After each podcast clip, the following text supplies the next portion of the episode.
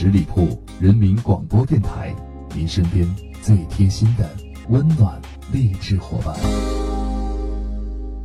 十里铺人民广播电台《密史趣谈》，我是亮子。咱们今天继续来讲述有意思的故事。今天要说的这段故事名字叫做《岳飞抚琴赶刺客》。那“赶”是感动的“赶”，不是赶走的“赶”。啊，岳飞抚琴赶刺客。南宋的爱国将领。岳飞，岳爷爷，咱们对他太熟悉了，能征惯战，把金兀术打的是落花流水。这但可是我们有很多人不太了解的，是岳飞他还善书法，也精琴棋。啊，每当啊心里烦闷，为抗金的战士啊烦忧的时候。总要弹奏一曲古琴，以抒发心中的忧愤。咱们要说的这段故事发生在公元的一一四一年，也是南宋绍兴十五年。岳岳飞当时正在抗击金兵，而且是连连取胜，兵进朱仙镇。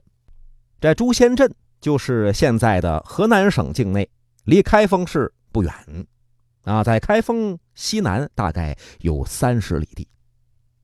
岳家军的将士当时一个个摩拳擦掌，决心要打到金兀术的老家呀。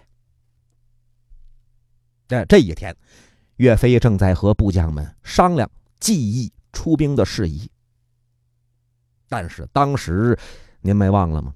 南宋啊，有一个最大的投降派。就是当时的当朝一品的丞相秦桧使了一招连环计呀，促使当时的宋高宗一连下了十二道金牌，召岳飞火速回京。这秦桧他要干嘛呀？他嫉妒啊，记恨岳飞的能耐，要把岳飞骗回京城，加以杀害。这有圣旨来了，而且是十二道圣旨金牌！岳飞不得不回京。往回走，离京城当时南宋的京城是临安府，离这儿不远了。突然之间，对面来了几名校尉，哎，啪，把岳飞就给拦住了，跟岳飞讲：“圣上有旨，啊，命你在城外安歇，不得圣旨，不能进城。您今天呢？”先别回京了，这没法子。皇上说话金口玉言，你身为臣子的就得听着。那就在城外找个地方住吧。这天晚上，岳飞就住进了一座寺庙。越合计这件事情，心里边是越堵得慌。人说这胜利呀，指日可待，眼瞅着就把这金兀术啊打回家了。大好的战绩是白白浪费，不得不放弃，心中实在郁闷，夜不能寐，睡不着觉，在园子里边腾腾腾腾腾腾是来回踱步啊，仰望满天星斗，是连连摇头叹息。可你叹息也没法子，皇上召你回来，你就得回来。那个年月没有电话，没有电报，啊，事情沟通。非常的缓慢，一去一回，战机可就没了。那回屋休息吧。回到屋里之后，岳飞一抬头啊，瞅见墙上挂着一张古琴，一伸手，啪，摘下来了。岳飞的习惯呢，心里边烦闷憋闷的时候啊，就爱弹奏一曲。正巧这墙上啊挂着一张古琴，那摘下来要弹一曲。那叮叮当当，定了定音，啊，伏案，这就弹起来了。咱们说秦桧想要杀岳飞，记恨岳飞的能耐，心里边想有岳飞就没有我的好日子过。可杀他是杀他，在京城里边行刺啊，呃，人多，天子脚下，不好下手啊。所以他使出一招连环计，啊，先派人用十二道金牌。把这岳飞呀给骗回来。那回来之后呢，先不让他进城，不让他进京啊。我先找一个刺客，先行刺他，因为在京城里边天子脚下，我做这样的事情不方便，一旦败露了，会惹祸上身。怎么办？他让人在监狱里边提出一个身强力壮的死囚，跟他讲：“你啊，去城外给我刺杀一名金国的奸细。”事成之后，不仅可以免你的死罪，还可以加赏啊！这犯人一听，啊，我刺杀的是金国的奸细，啊，得手了之后可以免死啊，还有赏银呢。这高高兴兴，浑身上下收拾的简单利落，啊，就出了城了，带着刀。这秦桧使用的是什么阴谋啊？他想的是这样的。哎，我让这个死囚去杀岳飞。哎，我还告诉他可以免他的死罪，还有赏银，他必然会去卖命。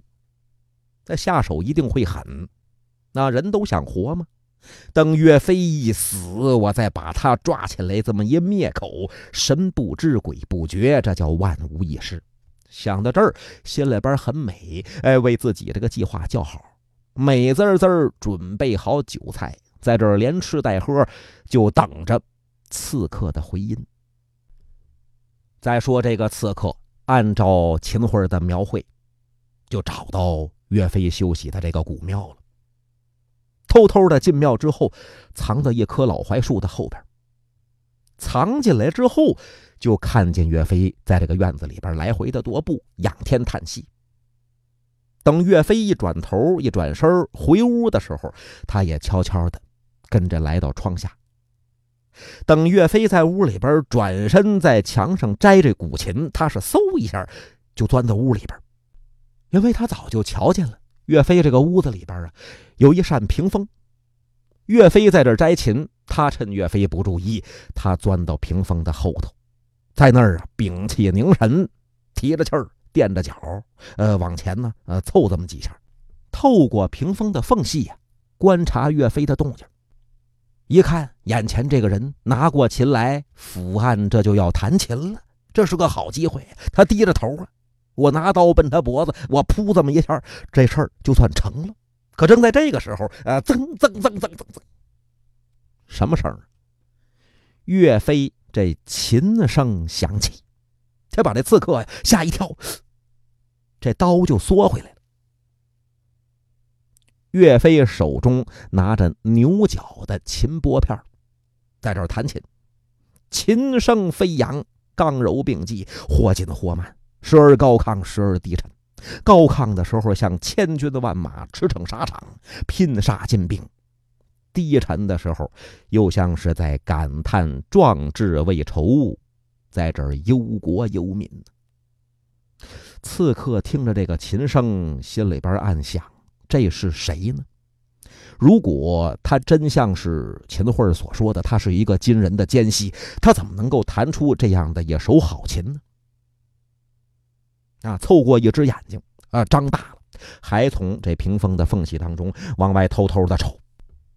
他刚进来的时候啊，紧张，没仔细瞧。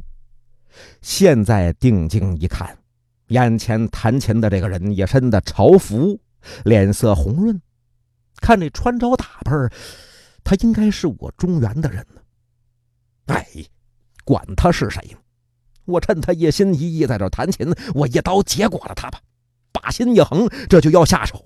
呃，突然之间，这个琴声是戛然而止。你看刚才呀，琴声刚起，把他吓一跳。现在呀，这声突然间没了，浑身肌肉神经这么一紧张，哎，差点把刀掉地下。耳轮中只听得岳飞是长叹一声：“哎，何时收复旧河山呐？”呀，噌噌噌噌噌噌，这个琴声又是陡然而起。刺客一边听着，一边心里边画魂儿：这个琴声为什么这么熟悉呢？哎，我听出来了，这不是我爹。写的那一首《送君行》吗？原来呀，这名刺客是郾城人，郾城当时也在河南省境内，这个地方啊，经常出一些个弹琴的艺人，而这里边他的老父亲非常的有名，以善能作曲著称。这要是搁到现在，能成为一名啊作曲家，可那个时候啊，只能是在民间靠卖艺糊口。那一年，金兵占了郾城，金兀术设宴庆功，还把他父亲给抓去了。因为他父亲弹琴有名啊，就逼着老人家要弹琴助兴。那他老父亲不但不弹奏，而且怒目而立，一动不动。我不给你弹琴。这金兀术找人拿刀相逼呀，老人家一气之下把这琴弦全都给拽断了。金兀术当时气坏了，气急败坏。我看得起你，我让你在这弹琴；我看不起你，我就宰了你呀！命人把老人家打的是遍体鳞伤，差点没打死，关在牢房营中。当岳飞到了郾城。打跑了金兵，救出了老艺人，老人家也高兴，就谱写了这首《送君行》，而且到处弹奏啊，赞扬岳家军抗金的事迹。就有这么一天，岳飞岳元帅亲自来到家里，和老艺人一见如故，把您老人家呀，把您写的这首曲子交给我行不行啊？那老人一听，那有什么不行啊？这样，岳飞才学会了这首《送君行》。现在弹奏起来，把这名刺客听得眼泪都下来了，心早就被这琴声给卷走了。随着这个琴，一会儿高兴，一会儿是慷慨激昂，都忘了自个儿来干嘛来了。正这么个功夫啊，嘣，琴弦断了。您想，这是一把老琴。啊，挂在这个寺庙的禅房当中啊，指不定多长时间没人保养了。这岳飞弹的又这么激烈，琴弦弹断了。这琴弦一断，岳飞站起身来，自言自语：“我岳飞抗金大志未酬，何以报答父老乡亲？”一听到岳飞自报家门，说出“我岳飞”这两个字。这刺客是倒吸了一口凉气呀！当啷啷一声，钢刀落地，犹如舞了一红顶一般。